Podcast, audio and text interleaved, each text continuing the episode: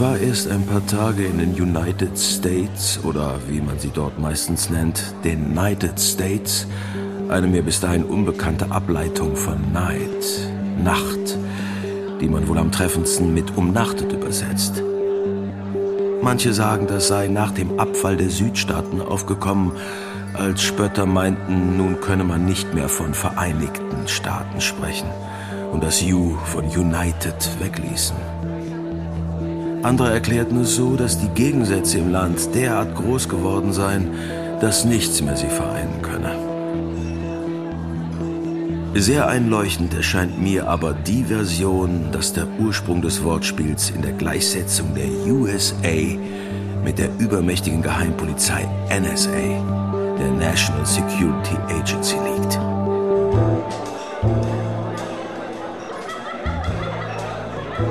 In den Anblick des Sonnenuntergangs vertieft saß ich in der Stardust Bar im 1112. Stockwerk des Nebraska, einem der sechs Skyscraper von Chicago, als er sich unvermittelt neben mich setzte.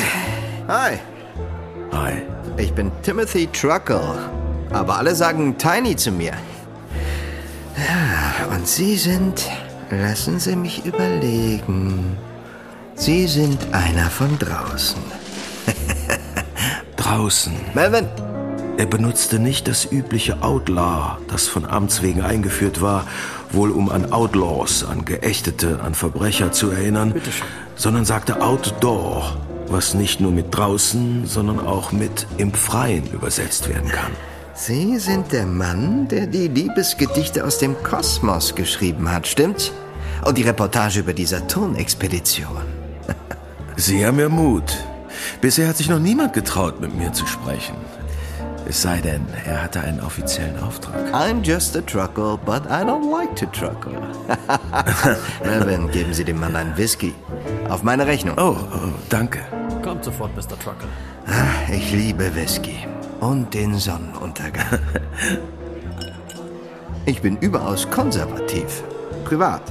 In meinem Job benutze ich die modernste Technik. Lassen Sie mich überlegen. Sie erraten es doch nicht. Ich bin Detektiv, wenn Sie wissen, was das ist.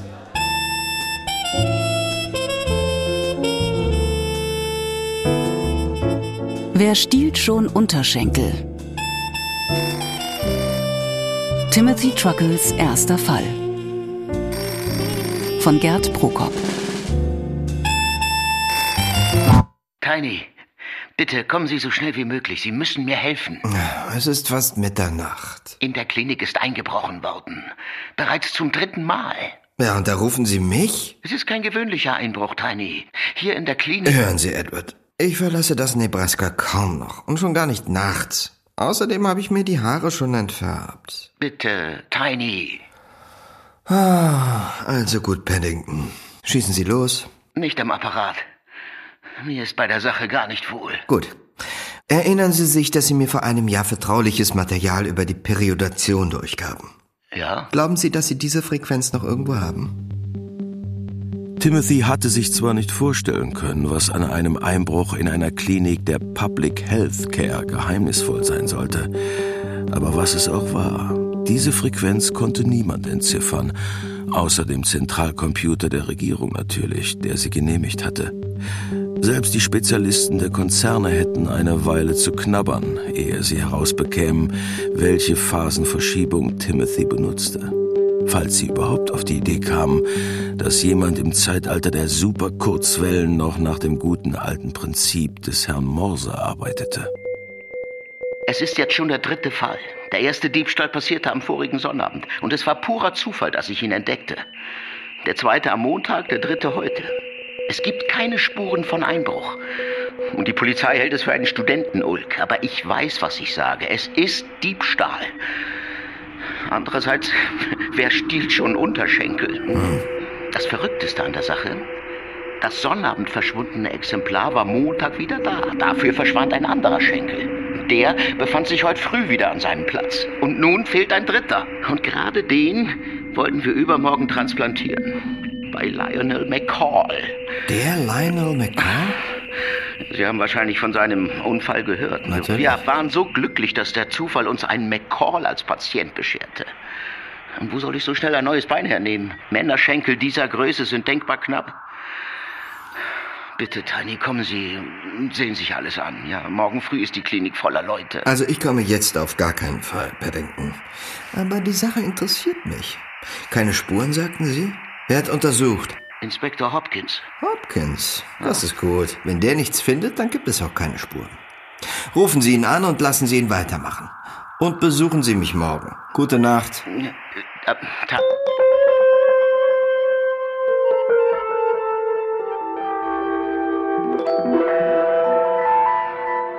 Timothy bewohnte im Nebraska ein Apartment der obersten Preisstufe in der 827. Etage, die zwar noch unter den Wolken, aber über dem Smog lag und sogar ein Außenfenster besaß. Ein Luxus, wie ihn sich nur die oberen 10.000 leisten können. Die Wohnung der Preiskategorie Super war geräumig und mit niedrigen, Timothys Größe angepassten Möbeln eingerichtet. Einer interessanten Mischung aus modernstem Komfort und uralten, größtenteils hölzernen Möbeln. Schon an der Wohnungstür hing neben den Communicator-Tabs eine uralte Klingel. Ein Löwenkopf aus Messing. Im Wohnzimmer wäre es gemütlicher, aber ich habe noch nicht aufgeräumt. Das ist einfach noch zu früh, Paddington. Ehrlich gesagt, ich hatte es mir größer vorgestellt. Irgendwo müssen Sie ja Ihren Napoleon unterbringen. Sie stehen direkt vor ihm. Die kleine Kiste hier? Napoleon ist ziemlich betagt. Aber er kann was. 17 Megadalt. Aber sprechen kann Ihr Napoleon noch nicht, oder? Doch, im Prinzip schon. Aber meistens klingt er schlimmer als eine Gouvernante. Also bleibt er abgestellt. Bis auf manchmal, wenn ich sehr gut gelaunt bin. Darf ich Ihnen was zu trinken anbieten? Ähm, äh, einen Schluck Wasser vielleicht? Arktis? Missouri? Delaware? Chippewa? Ihnen scheint es ja blendend zu gehen. Im Moment kann ich nicht klagen. Das Wasser allerdings bekomme ich umsonst. Wegen dieser Sache mit den verschwundenen Eisbergen. Ja, ein halbes Jahr Krankenhaus, damit sie mir die ganzen Geschwüre rausschneiden konnten. Folge der Müllstrahlung. Aber wie man sieht, haben sich Ihre Qualen am Ende doch gelohnt. Ja, mit einem Schlag war ich richtig berühmt. Und können sich Ihre Klienten aussuchen. Sie profitieren davon.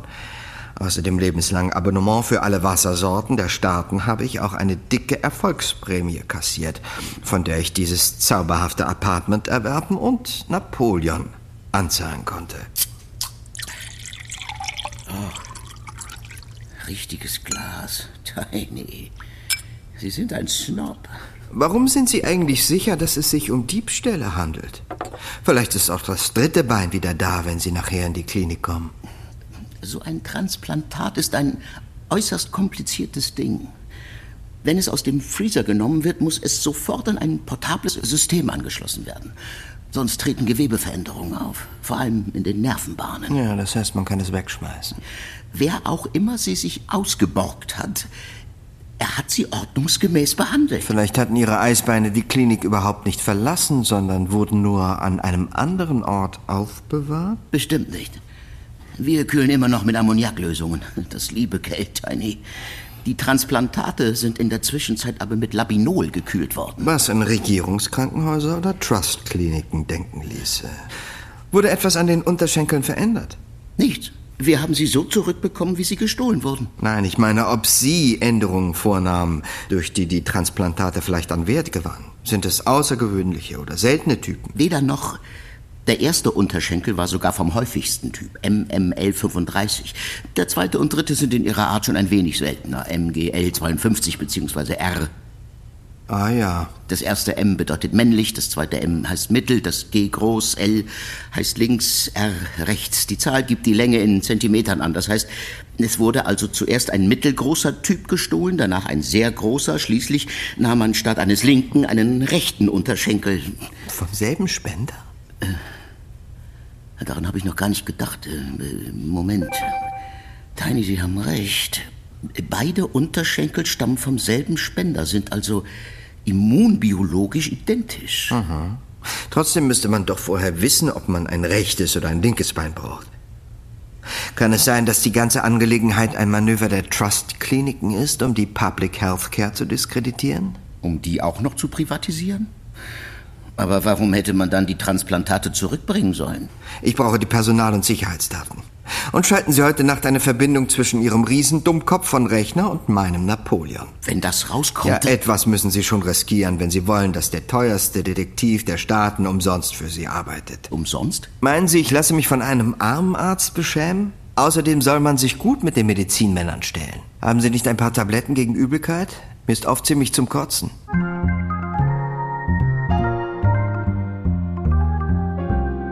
Josh, hör mal zu. Hier ist Tiny. Hör zu, ich brauche Informationen. Ja, ja, ja. Umsonst ist er tot, klar. Timothy rief seinen Freund Joshua Travers an, den Hauptarchivar der ICC, der Information and Communication Company, einer der beiden großen Genau, Fernseh- genau. und Nachrichtengesellschaften der Staaten. Gut, natürlich brauche ich deine Hilfe. Timothy bestellt bei ihm alles über Lionel McCall, Nur du kannst mir. den Streit um die Public Health Care sowie Verbrechen, in denen Transplantate eine Rolle gespielt hatten. Joshua Travers fragte nicht, wozu. Timothy versprach ihm ein chinesisches Abendessen und einen ausführlichen Bericht, sobald der Fall abgeschlossen wäre. Hepburn. Sodann beauftragte Timothy den Communicator, eine Verbindung zu Smiley Hepburn herzustellen, einem der unscheinbarsten und besten in seinem Metier. Smiley. Smiley, Ja. guten Morgen. Morgen. Wenn du deine Nase noch nicht total versoffen hast, solltest du sie jetzt für mich schnuppern lassen. Timothy erzählte ihm alles, was er wusste. Er konnte sich auf Smileys Verschwiegenheit verlassen. Tiny, bei so einer Geschichte bin ich doch immer dabei. Vielleicht findest du jemanden, der ein neues Bein braucht. Ich könnte verbreiten, ich hätte jemanden an der Hand, der jedes Transplantat besorgen kann. Mit Betonung auf jedes, Smiley. Ja, klar.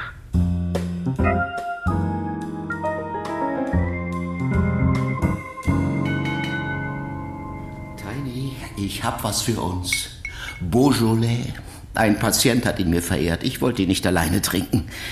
Und außerdem verlangt ein guter Wein Gläser. Haben Sie schon etwas? Auf ihr Wohl, Edward. Kaum zu glauben, dass es Leute gibt, die alle Tage sowas haben. Während unser eins, falls er überhaupt eine Flasche Naturwein bekommt, Unsummen dafür ausgeben muss. Sie meinen die draußen? Werden Sie nicht abgehört? Natürlich werde ich abgehört. Ich weiß nur nicht, von wem alles. Ich hoffe jedoch, dass ich nur den amtlichen Zuhörer habe, vor dem ich nichts zu verheimlichen habe. Sie etwa? Natürlich nicht. Trotzdem, Paddington, kommen Sie hier rein. Ich nenne es Mausoleum.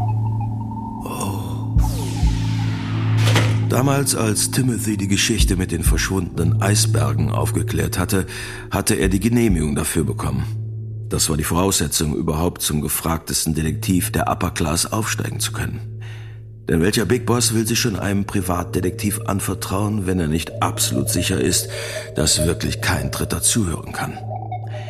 Hier im Mausoleum befand sich übrigens auch ein moderner Frequenzmodulator, allerdings kaum zu identifizieren. Höchstens, wenn jemand das Handwaschbecken auseinandernehmen würde, das selbst ein Fachmann nicht von einem original Meißner Porzellanbecken aus dem 19. Jahrhundert unterscheiden konnte. Er hätte in den isolierenden Porzellanschichten eigenartig verschlungene Muster einer elektronischen Schaltung gefunden und im Knie des Abflussrohres einen Quaserkopf. Doch davon wussten nur Timothy und der große Bruder. Selbst die NSA hatte keine Ahnung, dass es gelungen war, über den Quaser-Schwingquarz Gespräche zu übertragen. Gibt es einen schwarzen Markt für Transplantate? Nein, wozu auch? Von Ausnahmen abgesehen gibt es Transplantate im Überfluss. An Spezialisten fehlt es und an geeigneten OP-Sälen. In der Regel müssen Patienten Monate warten, bis sie an die Reihe kommen. Und in der Zwischenzeit hat sich allemal ein passendes Ersatzteil gefunden. Genau, obwohl wir kaum etwas zahlen. Und in den Trust-Kliniken? Auch dort gibt es lange Wartezeiten, schon um die Preise hochzuhalten. Aber wenn denen ein Teil fehlt, dann bekommen sie es von uns, zum Selbstkostenpreis. Aber die berechnen ihrem Patienten doch horrende Summen. Sie denken, jemand hätte die Schenkel genommen, um sie unter der Hand zu verkaufen? Wäre das denn ausgeschlossen? Warum hätte man dann die ersten beiden zurückgebracht? Weil man sie nicht los wurde. Und weil so die Chance größer war, dass der Diebstahl unentdeckt blieb. Es war ja nur Zufall, dass Sie den ersten bemerkten und daraufhin jeden Abend den Bestand prüften, nicht wahr? Das stimmt. Wenn wir nur wüssten, wer der Dieb ist. Oh, ich weiß, wer der Dieb ist. Dann haben Sie den Fall gelöst? So einfach ist die Sache leider nicht, Paddington. Ich habe noch keine Ahnung, warum die Unterschenkel gestohlen wurden. Warum drei so verschiedene Exemplare? Napoleon sagt, weil das erste und das zweite Bein nicht passten. Naja, wenn die Schenkel auf Bestellung geklaut wurden, weiß man da nicht vorher, was man braucht? Warum drei so unterschiedliche Beine? Dann fragen Sie doch den Halunken. Wer ist es? Ich habe Napoleon die Daten ihrer Mitarbeiter durchrechnen lassen. Es kann nur jemand sein, der mit den Freezern umzugehen versteht. Er muss außerdem die Möglichkeit haben, mit einem Gepäckstück von der Größe eines Transportcoolers rein und rauszugehen. Und er muss zu allen drei Tatzeiten in der Klinik gewesen sein. Also, Caruthers oder Truman. Caruthers ist heute nicht zum Dienst erschienen. Wir nehmen ihn uns gleich zur Brust. Hopkins, rufen Sie an. Caruthers. Er ist tot. Wir haben ihn in seiner Wohnung gefunden. Es sieht aus wie ein Raubüberfall. Irgendwas Außergewöhnliches? Vielleicht. Auf dem Fußboden lag eine zertretene Tube mit Talkum. Talkum? Wozu um Himmels Willen braucht man Talkum? Fragen Sie doch Ihren neunmal klugen Napoleon. Salt Lake City, Salt Lake City, Ohio, Ohio, Mississippi, Mississippi, Alabama, Alabama, Alaska, Alaska, Nevada, Nevada, New Jersey, New Jersey, Virginia Beach, Virginia Beach, Null Orange. Napoleon? Guten Morgen, Sir. Halt die Klappe. Mein Befehl, Sir. Was ist Talkum? Das kann doch nicht wahr sein. Du weißt nicht, was das ist? Sorry, Sir. Mr. Truckle, Sir. Ende der Spur.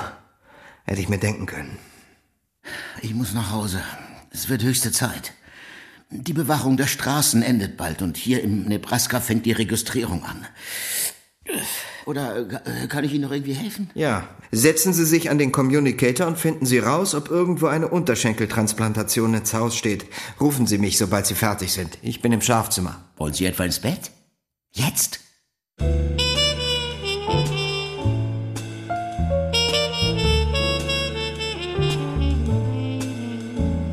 Als Junge hatte Timothy Truckle davon geträumt, Astronaut zu werden. Und weil schon damals abzusehen war, dass er winzig bleiben würde, rechnete er sich große Chancen aus. Doch bevor er soweit war, begann die Isolation und es gab keine Raumfahrt mehr. Da saß er nun mit vier Diplomen und zwei Doktorhüten.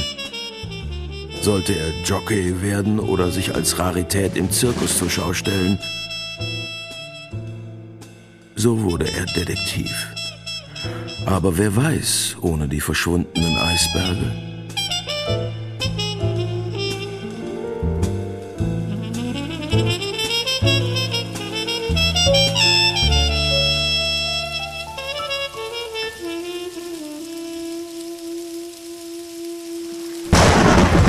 Darf ich reinkommen? Setzen Sie sich. Was halten Sie von einem Kaffee? Kaffee? Ja, gerne. Sie leben. Eine ganze Wand des Schlafzimmers wurde von einem riesigen Videoschirm eingenommen, auf dem gerade Blitz und Donner und Sturm tobten. Schwerer Regen prasselte hernieder, der dunkle Himmel teilte sich, Wolken, zwischen denen ein strahlender Sonnenball aufging, über einem tosenden Meer mit berghohen Wellen. Ja, es hat Vorteile, ein begehrter Dienstmann der Big Bosse zu sein.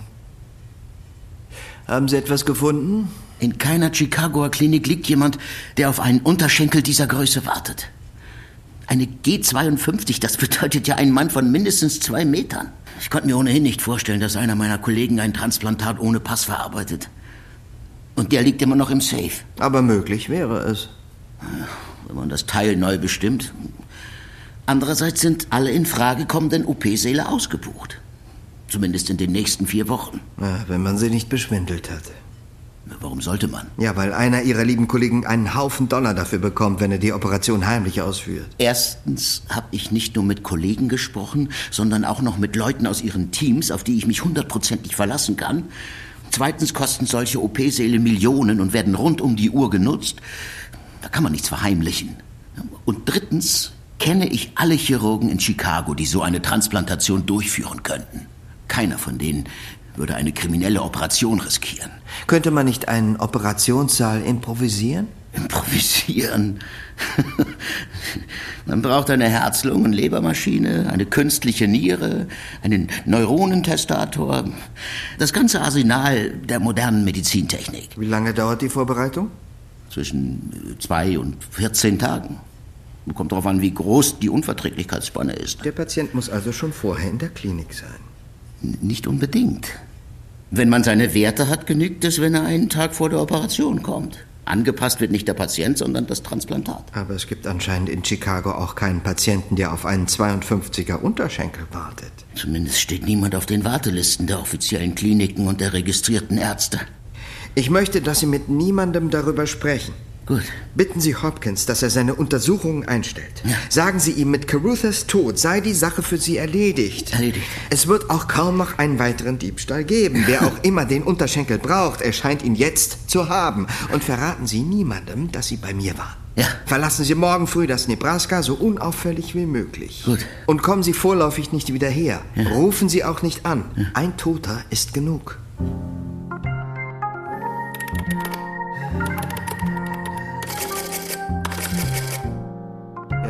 Den nächsten Tag verbrachte Timothy mit fieberhafter Arbeit. Was? Wieso?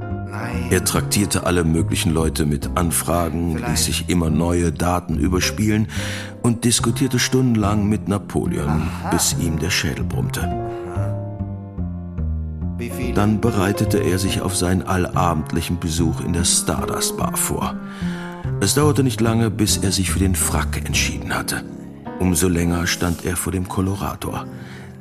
Das Rubinrot, das er sich schließlich ausgesucht hatte, gefiel ihm dann doch nicht. Er ließ den Stoff löschen und orange färben. Für das Hemd wählte er ein sattes Lila.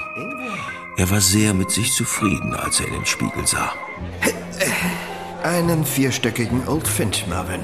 Ohne Eis. Ohne Eis. Kommt sofort, Mr. Truck. Für mich auch. Oh, Smiley Hepburn im Smoking. Alles deinetwegen, Tiny. Ich war bei einem Empfang der Medizinischen Akademie. Die Einladungskarte kostet dich 100 Dollar. Ja, da ich nun schon so piekfein angezogen war, wollte ich gleich mal deine stinkvornehme Bar beglücken und auf dein Wohl trinken. Vierstöckiger Oldfinch ohne Eis. Und auf deine Rechnung. Bitteschön. Dachte mir, dass du dir den Sonnenuntergang angucken wirst. Wenn nicht, wäre ich nachher runtergekommen. Prost! Prost. Viel erreicht hatte Smiley nicht. Das Wichtigste war eine Namensliste von Chirurgen, die wegen krimineller Operationen aus der Ärztekammer ausgeschlossen worden waren.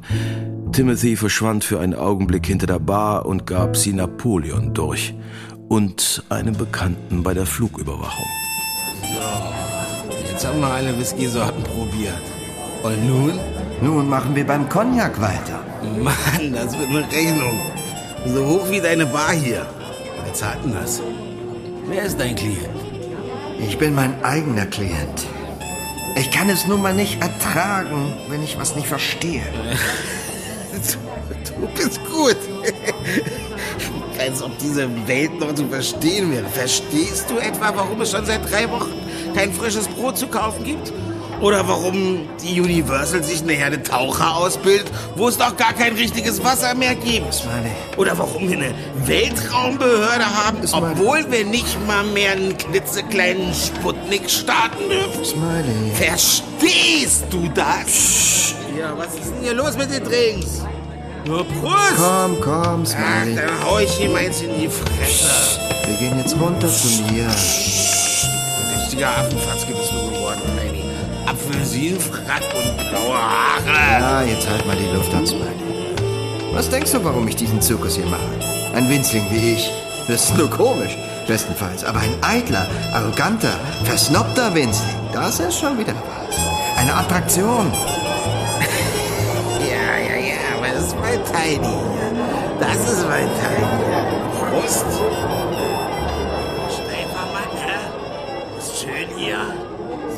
Sonnenuntergang, ja? Ah, Napoleon hat was mitzuteilen. Ah, zeig mal her, alter Junge. Äh,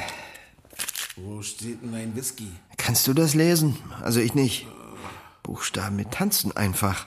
Du bist einfach blau, das ist alles. Du brauchst einen Schnaps.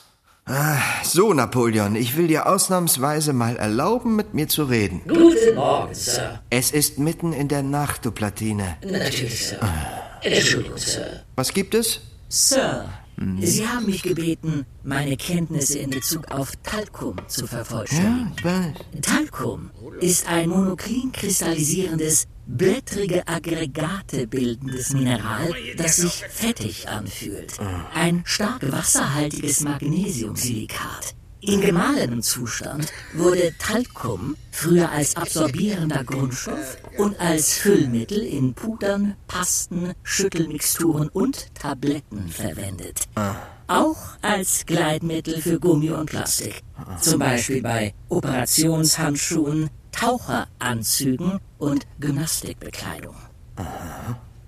Gestatten Sie, Sir, dass ich mir eine Bemerkung dazu erlaube? Nein, ich gestatte nicht. Hab ich was falsch gemacht? Krabber, Calvados, Birnenschnaps. ey, Du hast ja alles, was das Herz begehrt. Ich verstehe nicht, warum du in diese teure Bar gehst. Nur wegen des Sonnenuntergangs. Du weißt doch, sehen und gesehen werden. Im Stardust sitzt meine Kundschaft. Heute Abend waren da mindestens 10 Milliarden Dollar versammelt. Du bist zu ehrgeizig, Tiny. Wenigstens beim Whisky soll man nicht an Arbeit denken. Wozu auch? Du hast doch alles.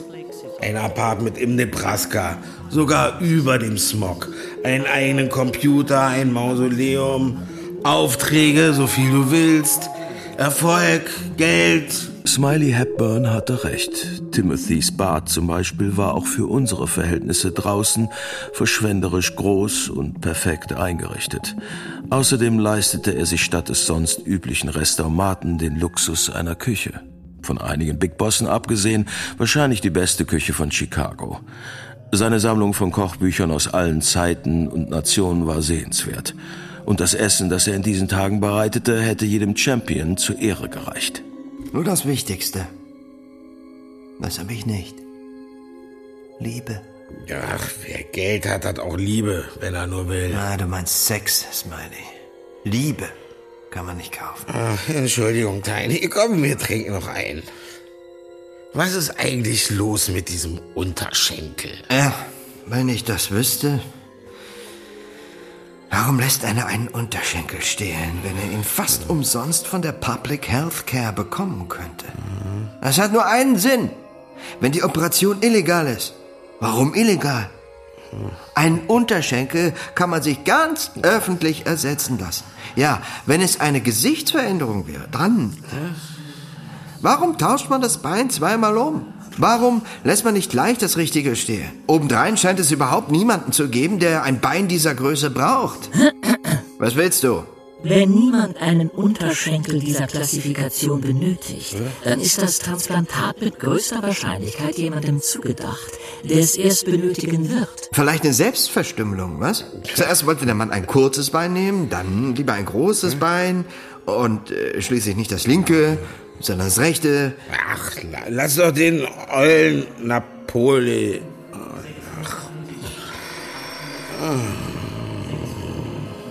Smiley?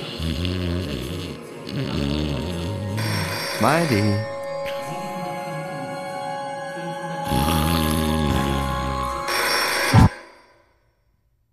Ja, hallo?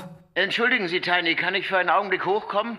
Ich rufe aus der Halle an. Es ist sehr wichtig. Ja, dann müssen Sie warten, Edward. Ich, ich, ich brauche mindestens eine halbe Stunde.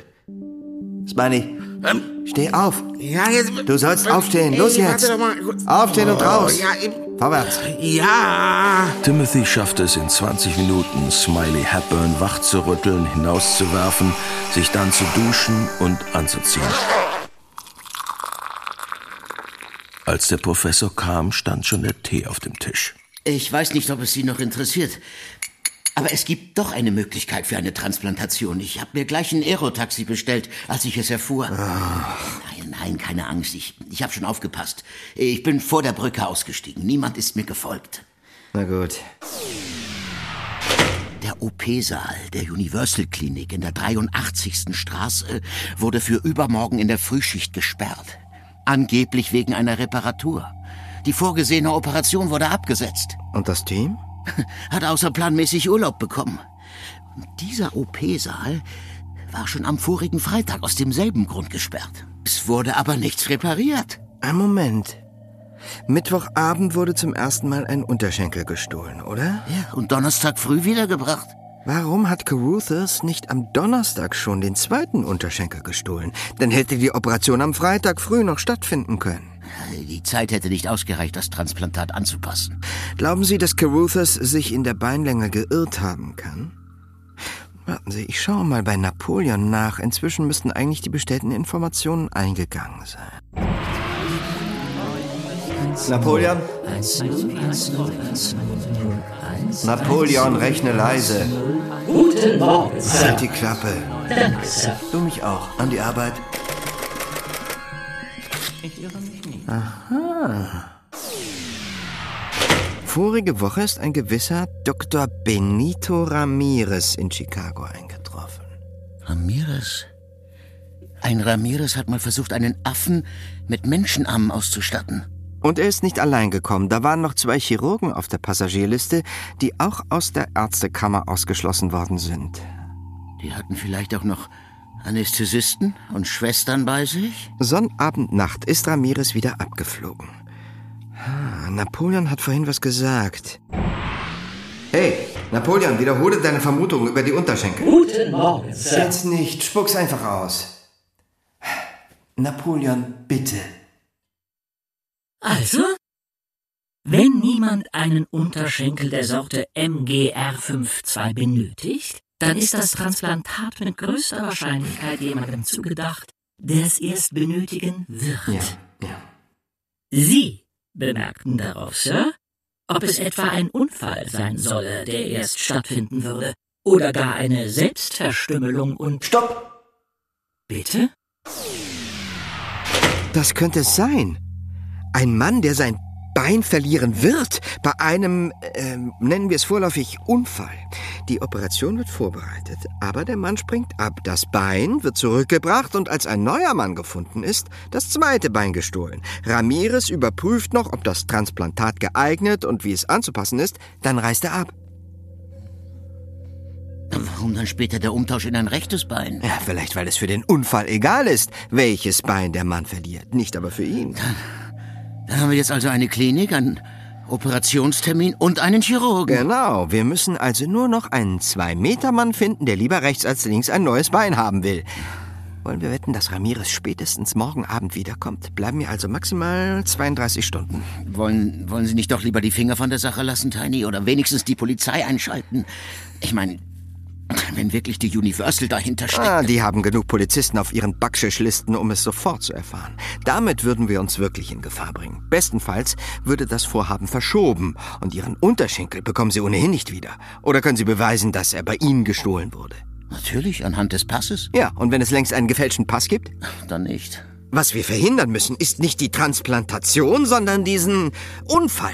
Gehen Sie jetzt, Edward. Ich muss nachdenken. In einer meiner Gehirnwindungen geistert eine Idee herum, die ich packen muss. Timothy beschloss, einen schwedischen Hefekranz zu backen. Eine Stunde lang war er nur noch damit beschäftigt, Butter zu Sahne zu rühren, Hefe in Milch einzuweichen, Teig zu kneten. Geduldig wartete er, dass der Teigklumpen vom Grund des kalten Wassers aufstieg, knetete dann Zucker unter, rollte den Teig aus, streute Mandeln, Rosinen und Zucchade darauf und formte eine lange Teigrolle. Während Timothy den Zuckerguss vorbereitete, stellte sich die Erinnerung ein.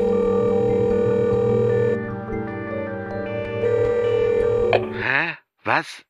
Los, Smiley, denk nach.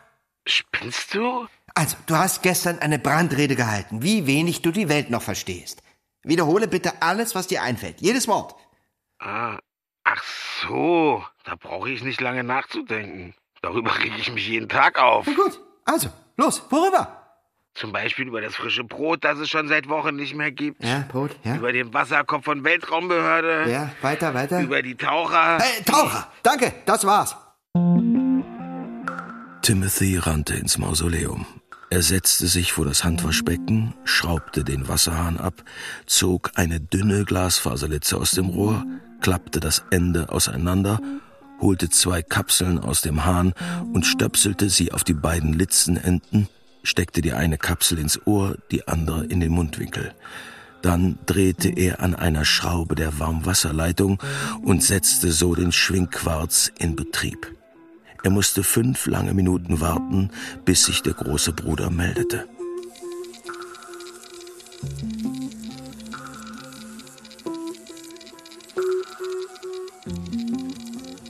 Tiny. Ja, du musst mir mal wieder helfen. Ich suche einen Betrieb oder ein Institut mit direktem Zugang zum Wasser. Das ist Geheimhaltungsstufe 2. Darüber verfügt nur der Regierungscomputer. Hm. Brauche ich sonst deine Hilfe? Morgen Nacht wird irgendwo in Chicago eine große Schweinerei inszeniert. Frag mich nicht was. Ich weiß es selbst noch nicht. Wenn es schief geht, fliegen wir beide auf. Was soll schief gehen? Verlass dich auf mich. Niemand wird erfahren, dass du den Regierungscomputer anzapfen kannst. Bitte. Ich versuch's. Aber vor morgen früh wird es nichts. Okay, okay, morgen früh reicht. Ich fühle mich sowieso nicht fit genug, mir die Nacht um die Ohren zu schlagen. Bist du krank?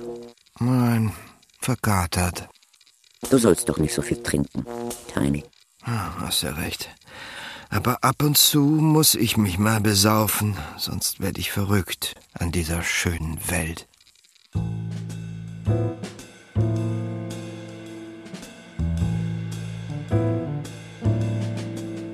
Ob ich damals schon ahnte, wer Timothys großer Bruder in Wahrheit war?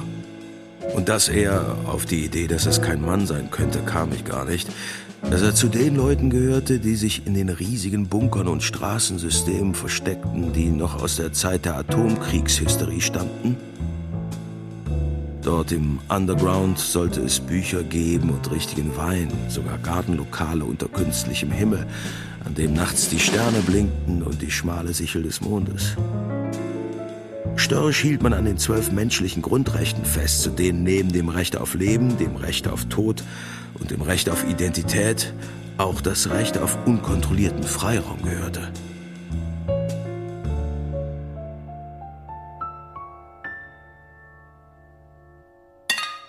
Müssen wir wirklich wieder ins Mausoleum? Ich hasse schalltote Räume. Jetzt auch noch? Oh, Moselwein. Aus venezianischen Gläsern.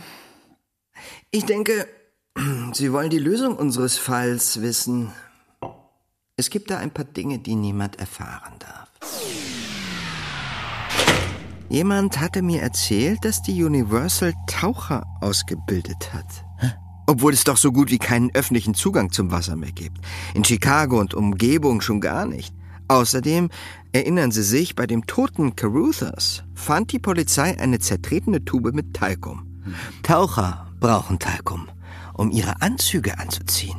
Und nun musste ich nur noch die einzelnen Fakten in den richtigen Zusammenhang bringen. Man findet bei Caruthers Talkum.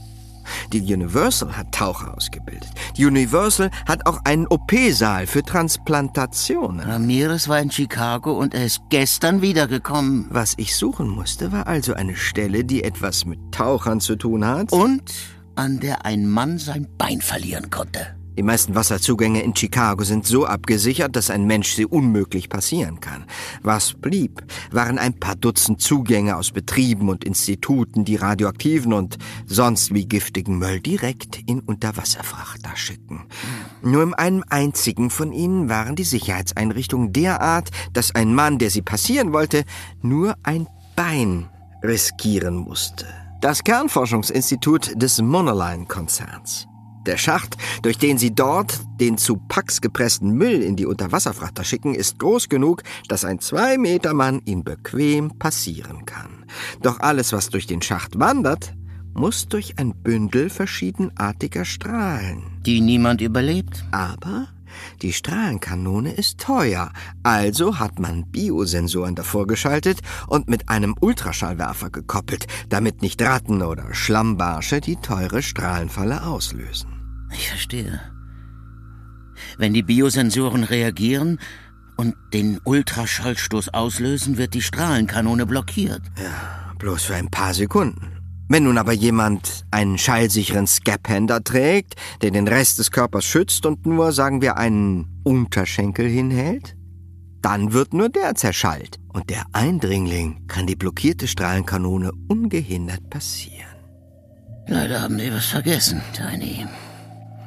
Er bräuchte ja nur was vor sich herzutreiben. Ratte, Fisch, irgendwas. Ja, ja. An diesem Punkt war ich nahe dran aufzugeben, doch dann stellte Napoleon eine Frage. Vielleicht will man nicht rein, sondern raus.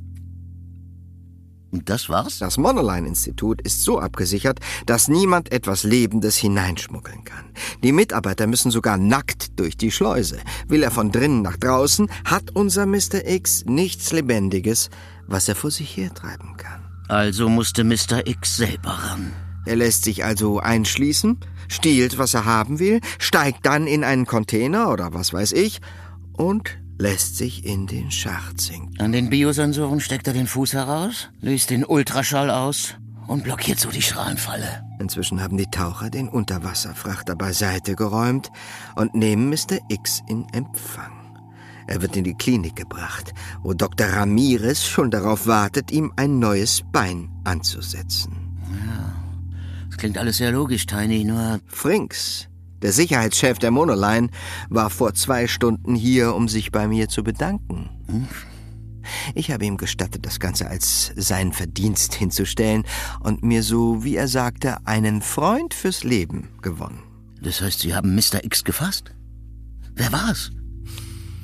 Ich habe Franks nicht gefragt. Sie hätten ihn bequem abfangen und festnehmen können, aber sie haben sich einen Spaß daraus gemacht, ihn in die eigene Falle zu jagen. Franks brauchte nur die Kopplung der Sperren aufzuheben. Es nutzte Mr. X nichts, dass er sein Bein herausstreckte und zerschallen ließ. Sekunden später wurde er von der Strahlenkanone erfasst. Dafür können Sie nichts, Tiny. Ich wollte einen Einbruch verhindern und habe einen Mord begünstigt. Hat Ihnen Frinks verraten, was man bei der Monoline stehlen wollte? Wissen Sie, was schweres Wasser ist? Natürlich. Deuteriumoxid, das ist ein Ausgangsprodukt für die Kernverschmelzung. Wissen Sie auch, was schweres Gold ist? Das ist nicht wahr. Ein Transuran. Ja, ja, ich weiß. Die Wissenschaftler vermuten seit nahezu 100 Jahren, dass es irgendwo hinter der Ordnungszahl 126 wieder Elemente mit stabilen Atomkernen geben könnte. Künstliche Stoffe, die nicht sofort wieder zerfallen. Man verspricht sich von diesen Transuranen völlig neue Werkstoffe mit noch unbekannten oder bislang unerreichbar scheinenden Eigenschaften. Irgendjemand hat mir erzählt, dass die Monoline seit längerem daran arbeitet, sogenanntes schweres Gold zu gewinnen. Irgendjemand? Irgendjemand. Das allerdings würde den ganzen Aufwand erklären.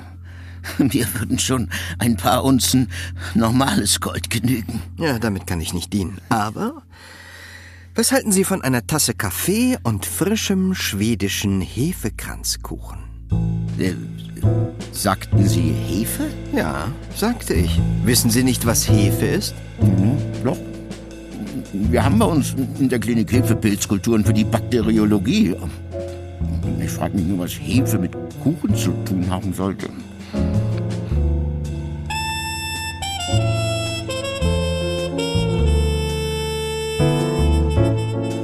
Wer stiehlt schon Unterschenkel? Timothy Truckles erster Fall von Gerd Prokop. Hörspielbearbeitung Katrin Wenzel. Es spielten Timothy Truckle, Matthias Matschke, Napoleon, Jens Wawrczek, Edward Paddington, Werner Wölbern, großer Bruder Valerie Ceplanova, Smiley Hepburn, Aljoscha Stadelmann, Inspektor Hopkins, Hilmar Eichhorn, Erzähler Bernhard Schütz, Dramaturgie Stefan Karnis, Musik Martin Hornung, Schnitt Christian Grund und Holger Klimchen, Ton Holger König, Regieassistenz Hanna Bickhoff, Regie Wolfgang Sesko. Produktion Mitteldeutscher Rundfunk 2022